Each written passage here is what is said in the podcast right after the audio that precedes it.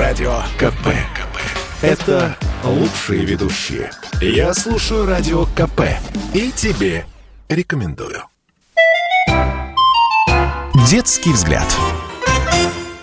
А, Вероятно, лучший город Земли – это тот, который, в принципе, может быть приспособлен для а, разных граждан. То есть, когда не возникает такого желания, что вот где-нибудь в другом месте есть возможность заняться чем-нибудь этим делом, а вот у нас такой возможности нет. Вероятно, лучший город – это вот в котором не возникает такой дилеммы. Люди очень разноплановые, которые, в принципе, готовы меняться и осваивать что-то новое. А дома, я думаю, что из какого-нибудь а, экологичного материала, на какие-нибудь белые, такие, знаете, белый как цвет будущего, вот так.